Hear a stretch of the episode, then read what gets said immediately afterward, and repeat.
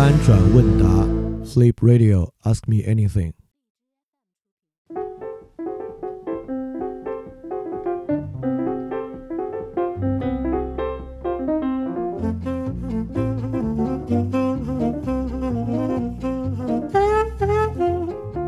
欢迎大家收听第四期的翻转问答。然后这期我们回应这样的一个问题，因为我发现其实挺多邮件里面的问题可以有相似点，所以我可以合并起来一并作答。这样的话回答效率高一点，因为确实已经有很多人在问了，啊，有很多问题有共性，就一并来说。那这次会覆盖大家非常感兴趣的一个话题，就是有人在问，因为我们已经数次在节目里提到所谓的自我技术了，看起来自我技术呢可能会是。如果大家想有一些改变的话，比较重要的一个步骤，这也是福柯晚年提出的一个观点。所以说，关于什么叫积极的自我技术，会在这一期有一些回应。那么，这个积极的自我技术啊，所谓这个东西，一会儿我们再讲是什么，它对应的是什么话题，就是它可以实现什么目的呢？是其他几位同学问的问题。有一位同学问他非常不理解，周围的很多同学，他应该在大学里面啊，很多同学声称自己想学画画，然后因为他是会画画的，他自己在学画画。他也说可以教他们，不光他可以教，网上有大量教程，都很容易可以学。但是那些人呢，就是无法开始学，就是没法开始，学不了。然后也有另外一个同学问了非常相似的一个问题啊，就是他自己也想开始学习英语阅读和写作，但确实比较难开始。也有另外一个同学问起呢就是他妹妹学习啊是如何都学不进去这个问题。当然这个他妹妹就就前面两位大概问的都是自学啊。那这一位问的是这种制度性的教育，那制度性教育的问题有很多很多啊，也没法在今天一次性说完。但基本上呢，这几个问题，第一个问什么是自我技术，当然这么问其实有点粗暴了，就是如果这真不是因为后面几个问题，我应该不太会你问什么是什么这样的问题来回答，真的很困难，在翻着问答做这个回答。但刚好有后面这几个，也就是说很多人会愿意开始或者计划学习什么学不进去。这个问题我一丝一毫都不需要再多阐述，我觉得每个人都应该遇到过。所以说，其实从这期开始，我还想就是用这个翻转问答和平时的日常节目做一些小调查。所以我特别想让大家说说，大家有什么呃回可以回答两个问题，在评论区回答。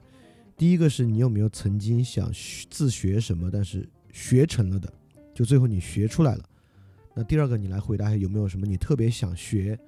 你别说那种都没开始的，就是你完全就是进度是零的，就不必讲了。就进度稍微再多一点的，你可以多讲一讲。比如说对我自己来讲啊，我就是呃之前自学的一个相对来讲学习难度还比较大的就是编程，然后后来大概学到前端、后端、服务器端，呃就都能做了。当然我绝不敢说我编程能力有多强啊，但是基本上算是独立开发过一个前后端加服务器端的产品吧。那比如说我自己有一直想学再学，但是进度非常缓慢的，就是大提琴，然后已经三次了，就是我就是很长时间没有动了，重新再捡起来练一下，三次了。这三次基本上都只回到我第一次学习的那个点，就后两次基本上就是练到恢复我第一次练大提琴的那个进度，也没有再往下推进。所以对我自己来讲呢，也有一直在学学出来的和学不下去的东西，当然还有很多很多其他的。一会儿再做自我技术会说一些，所以说如果你有什么，呃，呃自学还学成了的，和你一直在学一直开始但却没有什么进度的，你可以在评论区里面说一下，然后我正式开始来回应一下这个问题。那首先来说一下为什么这个这么难，就是为什么在现在啊要学个什么东西或做一个什么事儿，真正开始着手去做。做到有一定的效果，就是学到或者做到是一个这么困难的事情。大概最简单的来说，就是老生常谈了。我们在节目里特别多讲，我先把它讲出来，然后随后会再花一些时间去讲它为什么。那么最简单的来讲，其原因就是快速回报和刺激的社会。就现在社会已经形成了一个，呃，基本上你能够获得和提供的一切。尤其是基于你这块小小的手机，这上面能够提供和获取的一切，都是非常短时间的快速回报。当你真的用这个玩意儿用久了，你的生活节奏，包括这个社会的节奏，是非常难以容纳一个需要花较长时间才能够得到固定回报的东西的。就比如说我自己开这个在高途图书馆已经有蛮长时间了，大概三年了吧。因为自己做这个图书馆，所以对于其他人在我这里借书读，因为再高的图书馆的图书馆的书基本上都是，呃，相对来讲比较学术、比较难读的书，所以对于大家读书的情况，我是还是有直观感受的。基本来讲，我已经对于在这个时代还可以让绝大多数人阅读这些书籍这个事儿已经绝望了。其根本原因就是我们存在于一个快速刺激和快速回报的社会。在这样的社会里面，任何一个需要较长时间来习得的技能，几乎只可能在大学期间获得。就是在大学期间，因为考学的压力、学分和毕业的压力，在这个压力的促进之下获得。进入社会之后，自学一个什么东西啊？当然，很多人觉得他自学了什么，比如皮具制作，然后做菜。我觉得，我觉得这些跟。乐器演奏、画画、编程比不是一个难度的东西啊，就是真的不是一个水平的东西。就如果是这种工具操作性的学会了，我觉得不算的啊，就是真真的不算的。就像这种强度的东西，在现在这个社会真的是非常非常难学会。啊，这个东西很简单说，但是就花时间大概说一下，我们为什么现在形成一个快速回报和刺激的社会。这个东西呢，都跟我们一会儿会去说的自我技术有关系，因为自我技术本身。它有一个基本的背景，为什么需要积极的自我技术，而不是仅仅自然而然的从心所欲的去做？就是因为我们面临的是一个高度技术化和体系化的社会环境。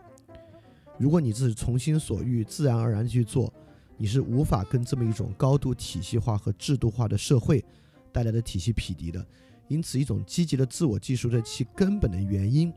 就是建立在我们已经无法逃避。这么一个高度体系化和技术化的社会了，我们如果自己不用一些技术对待自己的话，就是你自己是不可能去跟外部技术匹敌的。所以外部技术是什么样的呢？我们简单说一下，大概我从呃三个方面去说。第一个就是这种快速回报的可能性的建立，在过去呢是我们不可能实现这种快速回报，尤其是随时随时随地的快速回报。所以这种快速回报的技术基础，呃，两个最基本的。第一个是手机技术，因为呃岁数稍稍微大点的，从台式电脑到笔记本电脑，到手机时代过来的人都有非常清楚的亲身体会。只有进化到手机这一步的时候，这东西随身带着的时候，你可以在任何时候，几乎以没有成本的情况之下点亮它，并进行操作，对吧？你在上厕所的时候啊，在等待吃饭的时候啊，它都随时随地掏出来，掏出来立马就可以开始用。呃，这是一个技术。第二个技术就是高速网络技术，就是宽带技术、四 G 技术和五 G 技术。只有在这种技术之下，我们可以提供非常丰富的快速回报，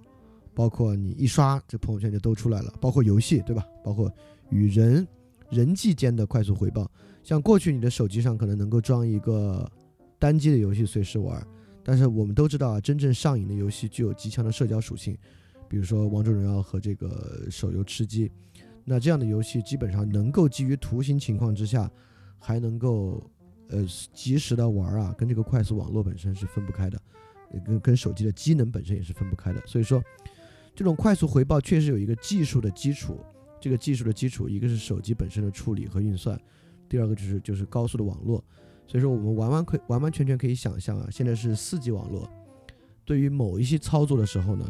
它可能。网速还不够，尤其是大型的视频。也就是说，现在手机上能够获得的快速基于视频的回报，第一，有时候需要缓冲时间；第二，它的分辨率可能还没有那么高。也就是说，到五 G 网络的时候，幺零八零 P 分辨率，甚至四 K，当然四 K 在手机屏上可能稍微小了一点。就幺零八零 P 的视觉素材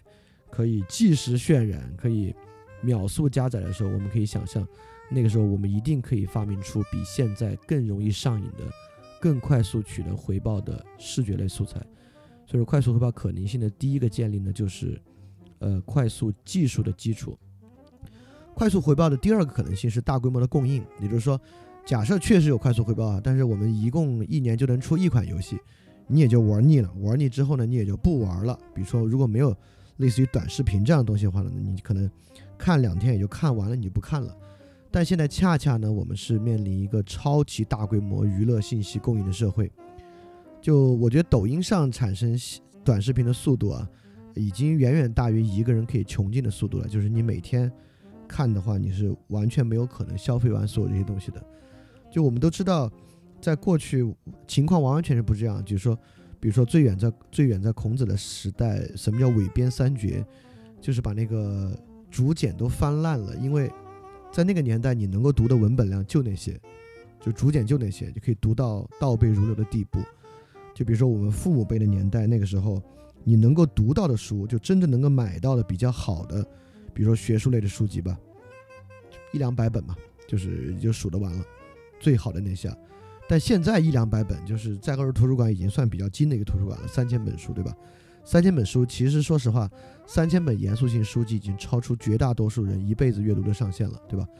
所以，呃，这这这都已经还说的是学术素材哦。就如果我们转向娱乐素材的话，不管是电视剧、游戏、短视频，它的供应量是源源不断的。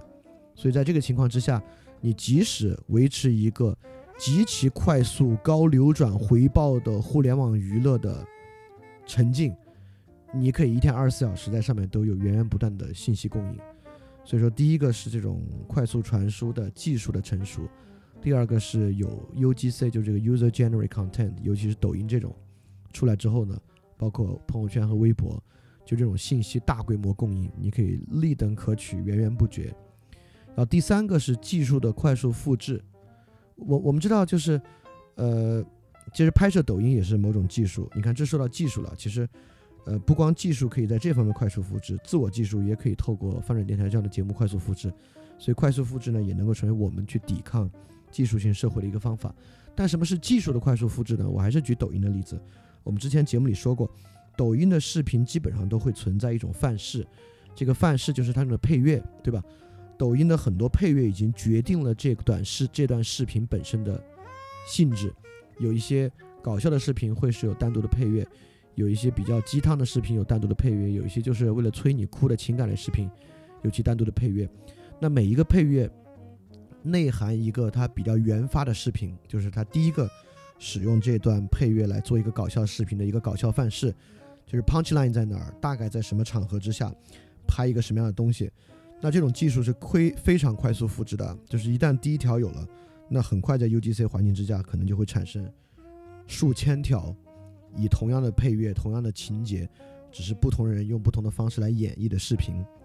那我们知道，在过去类似于行会的时代啊，就是行会对于技术为什么有行会？其实就是某种技术保密，对吧？如果你是木匠的行会，你是铁器的行会，那么行会内外的技术是封闭的啊，行会内是不可以向行会外无偿的、不附加任何条件的传播技术的。只是今天技术，第一啊，今天这种基于网上这种短内容传输的技术本来技术化，真正的技术化部分是抖音做的，就抖音已经把技术打包成这个 APP 体验了，就剩下那一部分技术是非常简单直白的。而且也是非常快速能在网络传播的，包括为什么有所谓的互联网迷音，这个迷音就是一种非常快速传播的技术。所以基本上以上的三个原因是三个非常重要的与技术相关的原因，来导致我们今天有可能来形成一个超级快速回报和刺激的社会。第一个是手机的机能和高速网络，第二个是大规模的供应，第三个是技术的快速复制。当然。第三个技术的快速复制呢，也是第二个技之所以在网上可以做到超大规模娱乐信息供应的这么一个基础。所以以上三个原因导致我们有一个超级海量、取之不竭的快速刺激你多巴胺神经的娱乐信娱乐信息，并且可以基于手机这样的载体，基本上不用任何等待，以非常低的成本推送到你眼前的这么一个社会。好，这是正向的一个，就是。对于这样的社会条件形成比较正向的一个原因，当然也有一个反向的原因。反向的原因呢，就是，呃，一方面是今天网络短视频太好看了，游戏太好玩了，然后，呃，导致我们沉迷于其中。第二方面是，其实我们不光是读书太困难了，其实读书的基本价值我们也不是特别相信了，所以价值回报的消退也是导致这种社会的一个原因，导致。就问这些问题的同学，你的妹妹读不进书，是因为她根根本不相信这种制度性的教育，最后对她的命运有什么用？她可能早已接受了网上一一套什么阶层固化的想法，或者知识无用无用论等等的，包括那个想画画的同学，你的身边同学为什么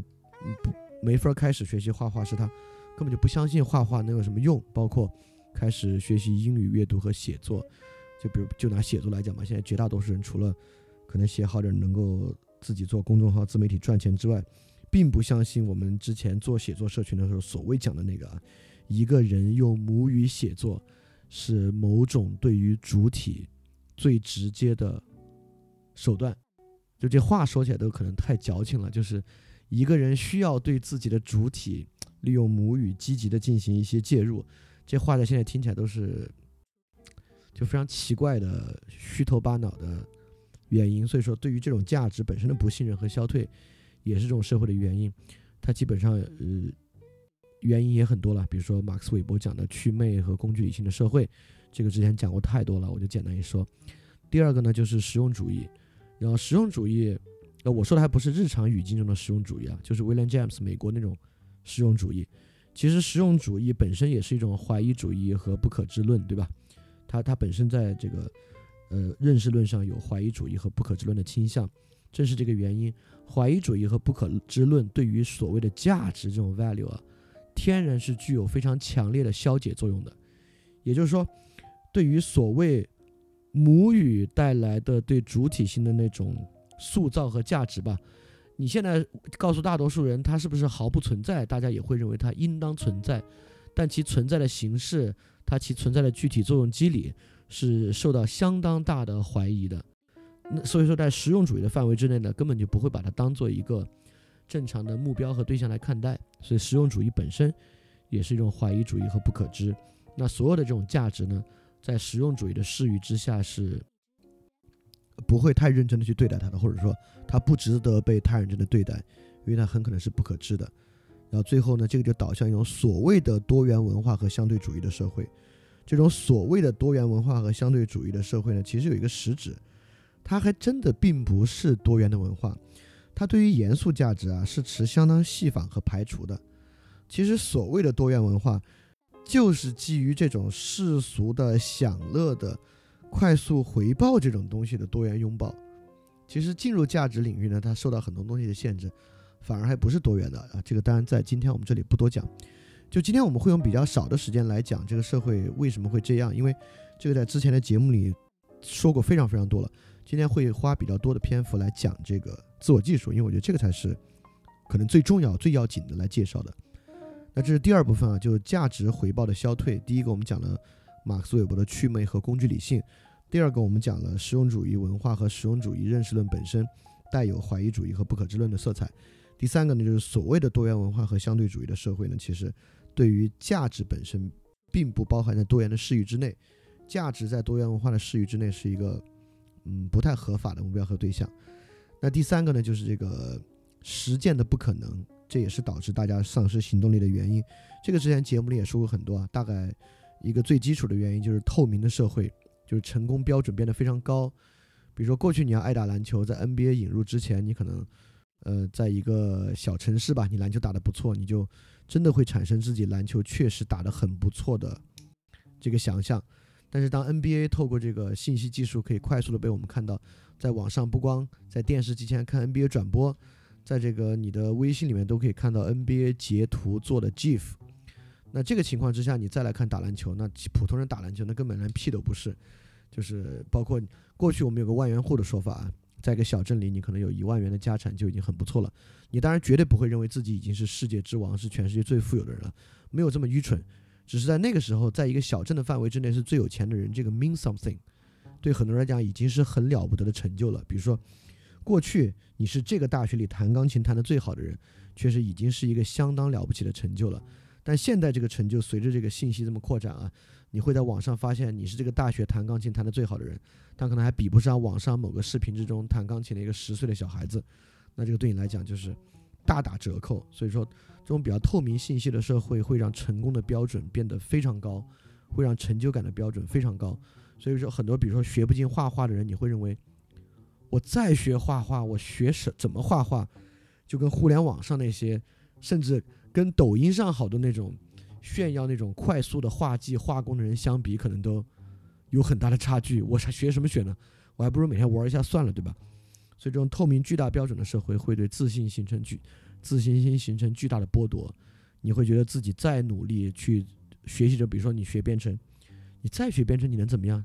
你在全世界会编程的人里面，当你读到了什么卡马克的故事啊，等等人的故事之后，林纳斯的故事啊，你会觉得你那编程就根本是不值一提的一个，对吧？如果你不能用它来赚钱的话，那你学它真是毫无意义。对，所以说这也是一个自信的剥夺。呃，所以这第三部分我们讲了时间的不可能，基本讲了这个透明社会让这个成功标准变得巨大。当然，我这里并没有穷举所有导致快速回报。和快速刺激社会产生的原因啊，但比较重要的理由呢，我觉得都在这里了。总结起来，其实用三个字简单总结，就是现代性。就以上三点，一个是技术导致快速信息流通的可能性，第二个价值回报的这个消退，第三个透明信息带来每个人自己实践空间的丧失，包括每个人公共性的丧失，就是桑内特写那本《公共人的丧失》啊，类似这些的。简单来说就是现代性。好。我们用更多的时间来说自我技术，因为之上的内容确实说过很多次了。那什么是一个自我技术呢？我先举一个例子，这个例子非常好的说明了怎么叫做用技术来针对自我。那首先简单的说一下什么是技术，怎么去理解技术这个词。可以说技术是一个这样的东西，就技术这个词会跟另外一个词汇高度相关，就是设计。我们是依据一个目的设计一个流程、规则、机制来满足这个目的，被设计出来这个流程、规则和机制或者方法，就会成为一个技术，它是可以反复使用、重复性的在很多地方使用的。所以说，我们就是要去为自己设计这么一些规则、流程和技术。但你会说这些东西网上很多啊，很多网上说，比如说怎么去解决拖延症啊，这那这那的都会，呃，跟这个技术相关。比如说网上还有什么，我日本人是最擅长发明这些了。有一本书叫什么《聪明人都用方格本》，那么方格本呢，在这本书的主张之中，就变成一种自我技术。比如说断舍离，对吧？断舍离其实也就是一种积极的自我，是一种自我技术啊。但是我会认为，就是那些被主张的自我技术。不对，它不对在两个方面。第一，这种自我技术最后都变成了一个消费，对吧？断舍离后来变成了某种断舍离的咨询师，你请这么一位断舍离的 consultant，他来告诉你该怎么断舍离。其次呢，你断舍离之后呢，你开始出现了另外一些符合断舍离的人必须拥有的标准的商品。其实你扔了你们家的沙发，买了一个。符合断舍离 standard 的沙发，所以像断舍离这种技术，本质上它并不是一个用于解决你问题的技术，它是替代性消费，就是它替代你原来某种观念的消费，产生一种新的消费的技术。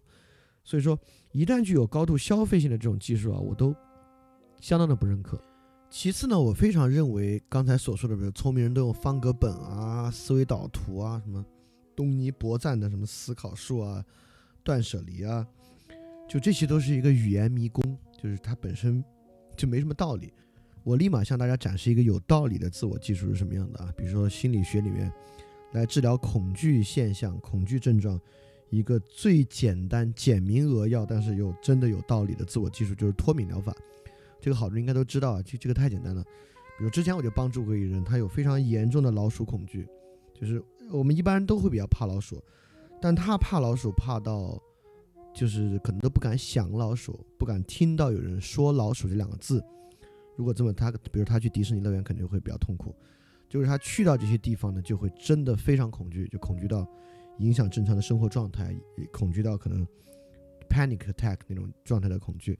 所以脱敏疗法的这个这套技术，它的呃道理非常非常简单，从一个与老鼠概念相关的，但是关系非常非常遥远的他可接受的概念出发。慢慢慢慢走向它不可接受的概念，整个治疗过程一点也不神秘也不玄乎，就是从其他非常可爱的啮齿类动物，长得不像老鼠，比如说从亲缘关系最远的，甚至是其他跟老鼠有些许相似的可爱的哺乳动物，像海豹，到水獭，到类似这种慢慢接近啮齿类的哺乳动物。一方面是形象，第二方面呢，就是老鼠这个词会引起它非常强烈的反应。但比如说我刚刚用的啮齿类这个词，不会让他平时比较多的接触啮齿类这样的词汇，而不是老鼠这样的词汇，就形成对于这个形象的第一步脱敏。第二呢，就是刚刚用的米老鼠这个例子是个好例子，因为我们确实创造了很多以老鼠或啮齿类动物为基础的非常可爱的形象。就比如说鼹鼠的故事，那个捷克斯洛伐克还没分家之前啊，那个动画片《米老鼠与唐老鸭》（Tom and Jerry），就这样这像这动画片里面呢，有非常非常可爱的拟人化的老鼠形象。然后进一步到他能够接触这些老鼠形象的时候，开始直接接触这些啮齿类和老鼠的图像，好图像。然后第三个呢，第三部分就比较有意思了。第三部分尝试自己去画老鼠，就是画卡通型的老鼠啊。就是你第一步是看到其他人的老鼠形象，然后开始能够自己用笔去画一个真实的老鼠的卡通形象。就到这一步的下，我我这说快点啊。就到这一步的下一步，基本上就开始接触宠物型的啮齿类动物了，像豚鼠这种的，可能最开始那种真的很可爱的，已经可以能够尝试接触了。那再往后呢？我觉得就差不多 OK 了，就是它只要维持正常人对老鼠的恐惧就行了，不影响生活就行，并不需要它真的非常 最后非常爱老鼠了，好像也没什么必要啊。这就是一种典型的，首先，它是一种技术，对吧？它是一种有一个逻辑在后面支撑的，就是逐渐从边缘到内心脱离对这个恐惧意向敏感的一套方法论。这个方法论从外到内呢是有技术性的，这个技术性你可以根根据不同的状况为它制定这种技术性的纲领，然后和流程，他这么做呢就可以解决他的某种状态。OK，这就是一种典型的比较有道理的，然后也能够去执行的积极的自我技术。那么应对这种高速反应的社会，我们也需要这种积极的自我技术。然后接下来就来说跟。问的问题直接相关的，因为毕竟大家并不是怕老鼠，而是不读书。当然，我我以下不会说读书的事情了，放心吧，因为我已经完全放弃了大家可以读书这个事儿了。或者我现在也认为读不读书其实没那么重要，有好多远比非要让人读书更重要的事情，就我现在可能更看重。我们还是基于这些事情来讲。好，呃，这里面有好几个啊，我觉得，呃，当然你你可能呢也能够想出很多。我就想跟问的问题，可能我能够想到的最相关的几个，然后第一个就是心理收益的恢复，就是，呃，我们只能够接触这种快速的短期刺激，其中一个非常重要的原因，就是我们的多巴胺系统已经被这种快速的刺激劫持了，所以说这种心理收益啊，就是心理能够慢慢接触这种长期收益的恢复，其根本的逻辑出发点跟心理疗法是非常非常像的，对。所以这个地方呢有正负的两方面，然后比较比比较正面的呢就是比较负面啊，就是去隔绝这种快速操作。其中一个我自己亲身执行过的最有效果的就是如何去隔绝微信带来的。微信不只是朋友圈，还有微信群和与其他人聊天这种即时的短期恢复、短期回复，其实它的伤害都挺大的。当然，好多人如果你的工作微信群在这个微信上，你可能。做不到我说的这一点啊，但是我还是把它说出来，就是我们刚才说的现代技术的第一点，手机是让这个东西做到超级快速即时响应的一个关键化的技术，它可以小型化随身携带，所以我呃中间有很长一段时间，包括现在我的私人微信都在 iPad 上，正是由于我的私人微信在 iPad 上，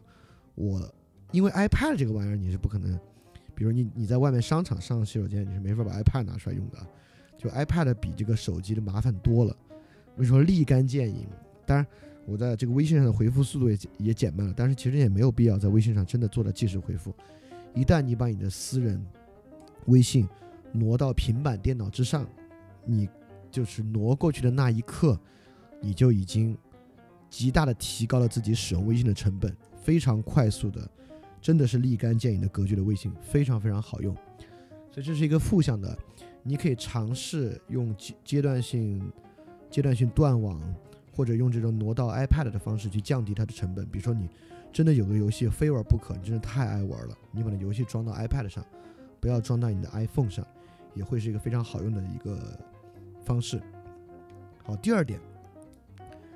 这个边际性的收益阶梯的恢复跟这个脱敏疗法比较像的一点啊，就是你读不了书，你可能也真是不可能再读书了，但你完全可以从一些相对来讲你现在能够接受的求知过程开始。其实我认为，呃，我不光认为了，就是在听众里面，应该我这个我是有信心的，应该有非常多在接触翻转电台之前是比较少接触知识性内容的，但从听翻转电台之后，慢慢慢慢的，你开始可以去接受，可能未必能够读下来纯粹理性批判，但是一些两百页左右的书已经有能力读完了，在过去可能这种阅读对你来讲都是比较困难的，确实，翻转电台这种。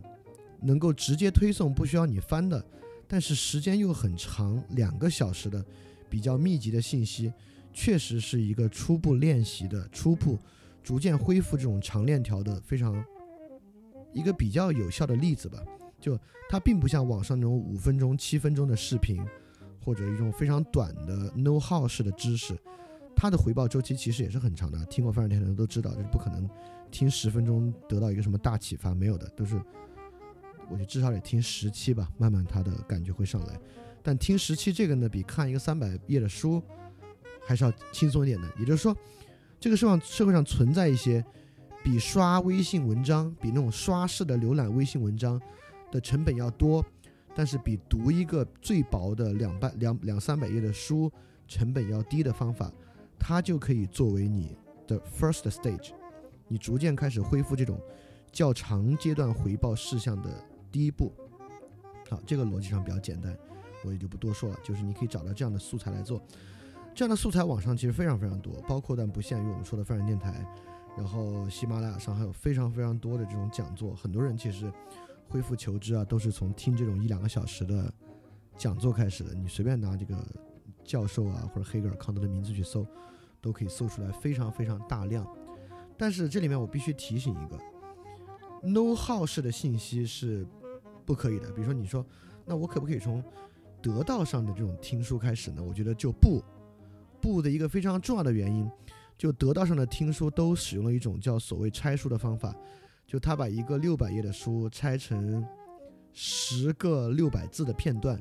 并在这个六百字的片段之中，他是采用那种 bullet point 的方法，就我给你缩读成十个六百字，一共六千字。而这里面我都给你说出来，一是什么，二是什么，三是什么。这个书的观点其实就是这个这个这个。他尝试把书浓缩成这种一二三的观点和一两句话的总结，这其实也是在尝试给你一个短刺激。就如果你真的去适应这种短刺激的话，你去读那种书，你就会只产生一个观点，就这书怎么写的这么绕？就即使是个两百页的书，你都会觉得他到底要表达什么观点？他能用一句话说明白吗？但大家也知道啊，很多观点。像能用一句话说明白，就不用写书了，对吧？所以根本不是用不用一句话说明白的问题啊，就是这根本就不是不可能能够用一句话说明白的问题。所以说，即便是你采用一些成本较低的东西啊，但也请一定远离 know how 的知识和已经所谓干货化的知识。就干货化的知识都是在改变的多巴胺系统，让它只能去做一些特别愚蠢的事情。这是第一个。第二个关键技术跟这个相关的就是。多线程，就比如说，比如一个最简单的东西，比如说你在读书的话，这个我们都之前在读书内容讲过啊，我我再重申一下，在读书的时候呢，与其读一本书，就不如同时读四本书，每本书读固定的长度或者非固定的长度吧，读到你开始对这本书有点厌了，你就换一本别的书读，用这种多线程的方式，其实也是调试你的多巴胺系统，非常很直白。就当你读到一本书或者做一个什么事情，当它的这个回报曲线开始降低的时候，因为疲惫，因为重复性，你就停下来，然后开始转向去另外一个东西，然后等另外一个东西疲惫呢，这边差不多新鲜感又来了，你又开始学会来，就这么简单。而且这个东西绝不仅仅针对于读书，对我来讲就是有亲身经历的，就是当你在学东西的时候，我就这么说吧。为了让你自己可以很好的学会画画，你甚至应该同时间去学编程。就如果你就拿时间只学编程，就拿时间只学画画，和你在同时学习画画和编程，很可能第三种路径你以最快和最高的效率把这俩都学会了。对，就你每天十个小时去刷编程的网络课程和做一些小的东西，可能真的不如你每天五个小时在编程，有五个小时在学。但是，我我都不相信你们任何人每天能拿十个小时学，实在太长了。我只是拿这个做个例子啊，就两个东西交替着来，效率会大幅度的提升。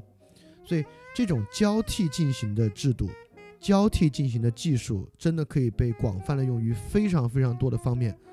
包括多线程的任务。你做事儿的时候，交替进行的任务；你读书学习的时候，很多时候都可以使用交替进行的方式，让这个效率变得更高。好，所以这种交替性，也就是去 hack 自己的这个这个多巴胺系统的边际性吧，也是一个非常重要的技术。那第三个的东西啊，就是你看。在最初期的阶段，就你是靠这种类似多线程啊等等的方式来完成的，但是，一旦学到中期的阶段，这里面确实有一个跟学习顺序高度相关的技术。我们知道，比如说编程是技术，画画其实是技术，乐器演奏本身是技术。这里面这些技术其中有一个特别重要的，它们彼此之间差异，就是难易程度有非常大的差异。就里面有些东西呢，它本身的技术性复杂。然后学习曲线相对来讲比较陡峭，然后本身呢它的难度也会比较大。就如果你先攻克这些，再学别的会极其的轻松愉快。比如说我还是说我自己的例子啊，就是呃我相信对很多人来讲，呃可能学习 PS 比较精通一 PS 的操作都可能挺困难的，呃就更不用说类似于。音频剪辑、视频剪辑，像 Logic 和 Final Cut 这样，大家知道我做电台，我需要自己去做音音频剪辑和视频剪辑。但我必须不得不说，就是在你学会了编程之后，再返回来看类似于就 Final Cut 和 Logic、PS 这种软件操作的问题，就你会觉得软件操作的问题就是就真的很容易，很容易。就对你来讲，它是一个没什么难度的事情。所以在你学到中段，比如说你开始这个编程已经 pick up 比较高，而且同时在学其他东西的时候呢，你真的要注意这个难易的梯度。就比如说你是最开始学学学学 Photoshop，你觉得学习 Photoshop 已经耗尽了你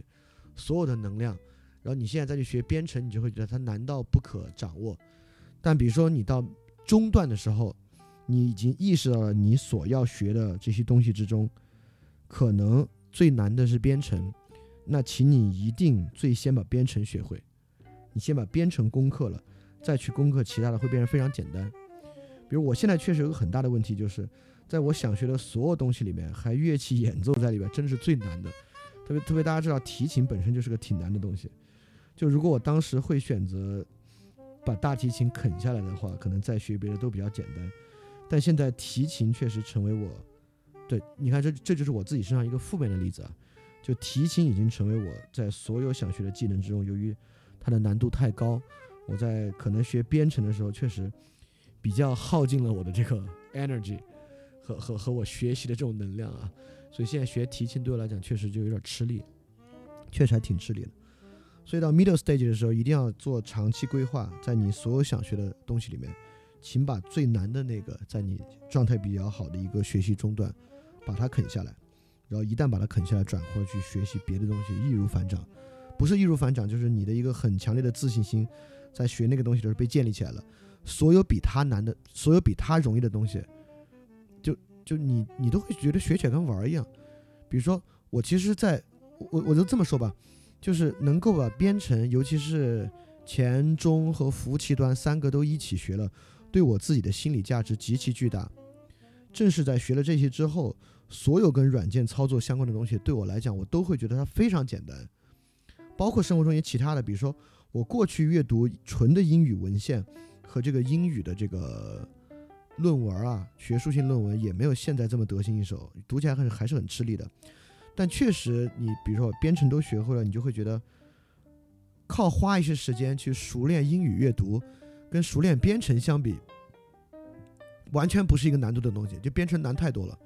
所以你就会觉得，然后我我就会非常容易的说服自己投入大量精力去读英文的东西，很快就很熟练了。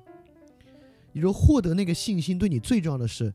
你在没有那个信心的时候，你都不敢投入，你也不会投入很多时间，因为你打心底里觉得你不行。但一旦你在中段阶段去做了一个，学会了一个比较重要的东西之后，你就会敢，你知道你自己行，就这么简单，道理就这么简单。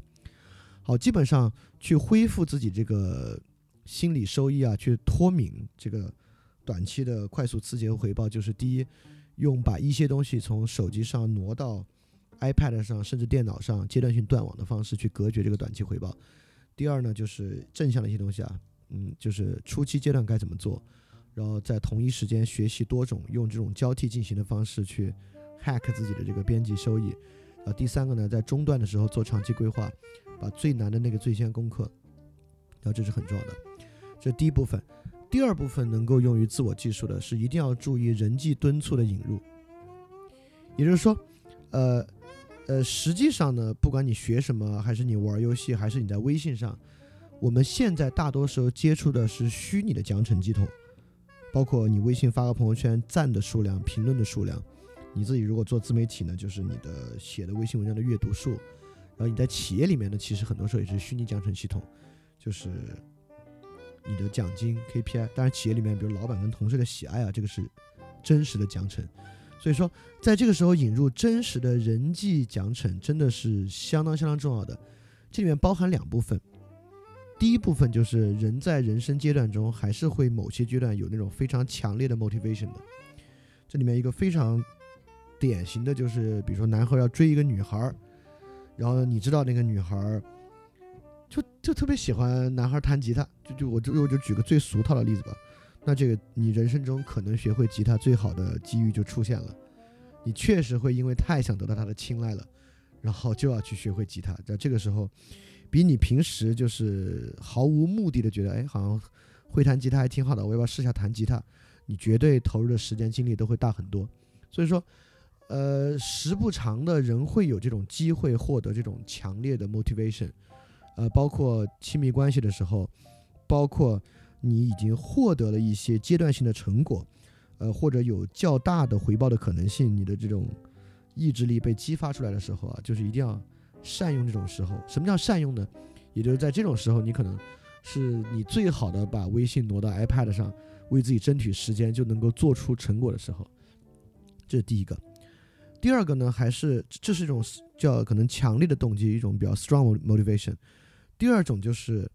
要真正去关注这种日常的激励，就是大家其实多多少少也知道，就是我在暑假期间不是做那个夏令营嘛，就就夏令营最简单的就是我平时可能有时候还是去 YouTube 上看看东西的，但在夏令营阶段，我真是那段时间就该。该给大家讲，给大家讲，然后晚上花很多时间，也就是在自己读书。然后原因特别简单，就是你旁边的人坐在你身边的，你总不想看到大家看你在看 YouTube，你想看到大家看你在读书。道道理非常的粗糙，道理既粗糙也简单。所以如果你能够置身于一个比较好的学习的文化和环境之中，大家彼此之间虽然没有那种硬性的监督，但那种软性的监督存在，你就是做得好。而且这个效果立竿见影，极其直观。就当你处在这么一个环境之中，而且如果这个环境不是你去掉咖啡厅啊，那咖啡厅周围的人跟你一毛钱关系你也不会。如果真的是一个相对长期的关系的话，真的会有用。所以说，能够结成这种结伴学习，其实会是一个比较好的一种技术。所以说，人际关系的敦促，在你能够学会东西之中呢，其实非常非常重要。好，从这里就要引入一个非常非常重要的问题了。你平时学吉他学不会，当学吉他跟追求女孩相关的时候能学会；你平时毫无目的的时候学编程学不会，当你有一个自己特别想写的网站的时候呢，你学编程就学会了。对我丝毫不相信人应该在，我都不是相不相信能不能学会了，我就觉得人不应该在没有目的的时候学习技能。你不应该为了之后我可能会编程吧，去学编程；为了之后我可能我不知道会读英语吧，去读英语。你如果现在就没有要做的目的，你学的效率等等的都会非常非常低。所以说，如果你认为自己比如说你的同学画画那个问题啊，你的同学不会画画，是因为他们根本就没有现在就要画的东西。真正让他们学会画画最基础的一步，就是让他们现在有强烈的画画的动机。他现在就有个东西特别想画，不画出他难受，画出那个东西对他自己很重要，他肯定就能学会画画。如果你想让一个人学会编程，第一步就是让他真的有一个特别想写的东西。像我学编程就不是因为为了之后可能会学吧，就是之前创业的时候，就是。由于各种成本的原因或什么原因，你不得不自己会编程，那个产品现在就要写就要上，你要自己不会就上不了，就这么简单，你就不就学会编程了吗？所以学习的一个技术，其中一个非常重要的就是，这个世界上可能没有纯粹为学而学这回事儿。所以你看，就因为这个原因啊，学大提琴变得非常困难。因为对我来讲，不管是学 Logic、学 Final Cut。都有非常实际的目的在这里，因为我要做电台，我需要剪辑视频，我想把电台的内容，或者我想自己尝试去做音频内容，我就需要去学 Final Cut。我要做东西，我就我就要学编程，就学这些东西，因为这个目的的存在，非常快速的学会，然后动机也很明确。但大提琴这个东西呢，一是它真的非常困难，第二个方面呢，它确实在我的生活中现在缺乏时间的重要性，所以我现在对于大提琴这个事儿啊，我是特别的。就是我不怎么埋怨自己，我也心里非常清楚，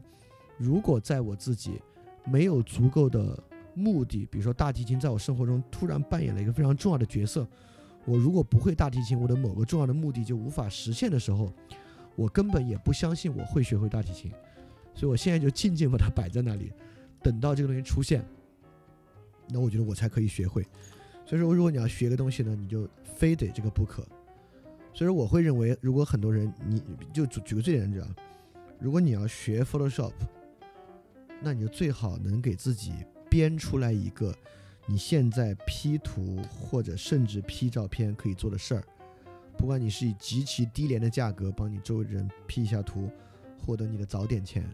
还是你在追求一个女孩的时候，免费帮她 P 她过去所有的照片，并且在网上疯狂的学习，真的能把这些照片。比如说 P 出胶片的素质啊，把它皮肤啊、液化啊能够 P 的特别好看啊，以此能追求它，你都可以靠获得这些的原因，而不是纯粹在网上为学而学。对，所以说，呃，画画不是目的，编程不是目的，大提琴不是目的，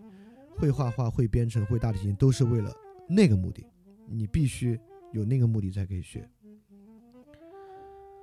好。说到这些呢，就是这些自我技术，基本上我想说的大概就是这些，包括如何重新去重塑自己的回馈系统，包括如何技术性的引入人际的敦促机制，在人际敦促之中来做，来来更多的使用技术，效果会更多。第三个呢，就是你不光有自己学习的技术，还包括一个非常重要的自我目标的技术。就刚才说第三个找到目的那个，为什么是个技术啊？这个我可以多说一句。就是为自己的生活赋予目标，本身确实是个技术来的。就是你需要把你自己的目的技术化，这里面有有有一些可能会会显得不那么真诚的部分，就是哎，好像这个追女孩还变成一个技术性的，为了追她还给她 P 图，呃，意思是说，它并不入侵到你的真实感情那部分啊，它只是说你生活中任何零零散散的小的目的。甚至包括可能有一个技术，你是想给自己找点乐子，然后想让自己更开心一点，你甚至都可以将其技术化。比如说，说个最简单的话，你是个美剧狂人，超级美剧狂人，你你需要看大量的美剧，但为了让你自己获得更好的美剧体验，你甚至可以以此学会怎么样在家里搭一个 NAS，最简单的这种 NAS 的服务器数据管理。促使你在家里远程离开的时候都可以下载啊，等等这种东西，你可能就能够开始进行最基础的这种，就甚至开始学一学最基础的小型服务器的东西吧。就比如说你有平时学习的目的，你都可以将这个目的技术化。比如说你平时的的学习或者工作需要大量的资料搜索，那你如果真的为了去学一个 Python 的爬虫，真的就会变得非常非常的轻松。就有的人可能有这样的性格和天分。就之前的一个同事，他就特别拥抱技术，他希望把他生活中的一切技术化。比如之前我们那会儿在那会儿需要拿，比如我现在也大家也知道，我拿手机做很多基于微信的运营。那么他就会觉得呢，如果要拿手机做微信的运营，就一定要在手机上跑一个脚本，让它可以实现自动化。某种程度上，我会认为这个是一个，如果你自己一个人只为自己做啊是好习惯；如果一个老板要求你这么做呢，他可能就会有另外的异化在其中。如果就是去为了自己的生活技术化，如果不是特别过分的话，这是一个好习惯。所以这样的技术化就是这个意思，你能够将一个看起来模糊的目的，变成一个用某种技术可以去完成的手段，并且也就是说，你将某种技术性的学习、有某种技术性的操作和你生活中的模糊目标相连，这本身也是一种技术。这种技术的获得，对于刚才所有的学习问题。就会变得非常重要，因为在这个时候，你其实就是给自己找到了学习的动机。所以基本上这种自我技术，我们就用自我学习做了一个例子。当然，除了学习方面可以有积极的自我技术之外，那太多了。就积极的自我技术，如果为了在在其他问题方面有关联的话呢，也会把它提出来说一下。但这里面其实还是有一个问题没有解决，这个问题绝对不可能靠积极的自我技术解决了，或者他得到了一半的解决吧，就这个问题。就你学会之后呢，你的水平依然很低。你用这个方法学会画画之后，你依然不是一个无与伦比的历史级的画家。你用这个方式学完编程之后，你依然不是全世界编程最厉害的人。但为什么我说这个问题？第一，它没法解决啊。第二，我说它解决一半了呢，就是这个问题。当你为了学编程而学编程之外，你想成为的是一个编程大牛，你会很明确的知道你自己从这个时候开始学。你可能成为不了编程大牛了，因此你很灰心丧气就不学了。你这个时候判断自己无法学、无法成为编程大牛，这个判断是对的，真的。你就这么学编程啊，是成为不了编程大牛的，实话。那为什么说解决一半了呢？是因为如果你是为了编一个网站而学编程的话，你不是为了成为编程大牛，你是为了编出一个可用的东西，它是一个初期可用的东西，你不必成为一个编程大牛就能把它编出来，把它编出来之后可以了。可用了，比如说我现在对 Final Cut 的操作，一些很复杂的需要自定义的特效，我可能也做不到。但是，我不是要成为一个未来靠这个剪辑去电影特效公司吃饭的人。对我是做出了节目，所以做出了节目变成一个非常重要的事情，而它成为了我应用各种技术，包括拍摄摄影的技术，GoPro 的技术，然后相机摄影的技术。和 Final Cut 这个综合技术的一个手段，我绝对不是这个世界上玩 GoPro 玩的最好的人，也不是用相机拍摄，包括 Final Cut 都不是。但反过来，它对我也不重要了。我是要去完成跟我自己仅仅跟我相关的这个目的，在这个目的之上，你是做的非常棒的就够了。因此，因为综合技术的运用，你可以避免在单一技术之上成为全世界最棒的人。而这个综合技术领域，由于是你自己创新、你自己设想出来的领域，这个领域是有独特性的。在这个独特领域之中，要做的是自我超越，而不是跟他人比较。在这个情况之下，那种由于打篮球不能打得像迈克尔·乔丹一样的虚无感，就会消退非常多、非常多。而这恰恰就是说的所谓一种真正个性的来源，对吧？我们说了美德跟道德的关系，那这种就是一种可能以自己的方式实现卓越的一个原因。你不靠打篮球成为卓越，也不靠成为一个全世界最厉害的影视后期成为卓越，而是把几种不同的技术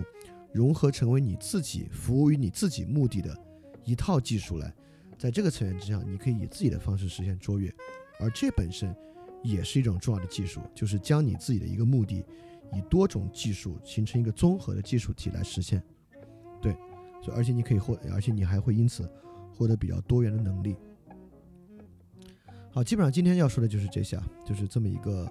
从很难去着手学习，说到我们用这个角度切入所谓什么是自我技术的这么一个问题。我非常清楚听到呢，你会觉得这个自我技术还是有点虚。当然，因为当我们要听一个什么是自我技术的时候，你脑子里想的是它应该是一个网上 know how 性的东西，五个方法怎么怎么样，八个东西怎么怎么样，那真的很抱歉，这个不是，就福柯讲的积极的自我技术。是不能变成 know how 知识的，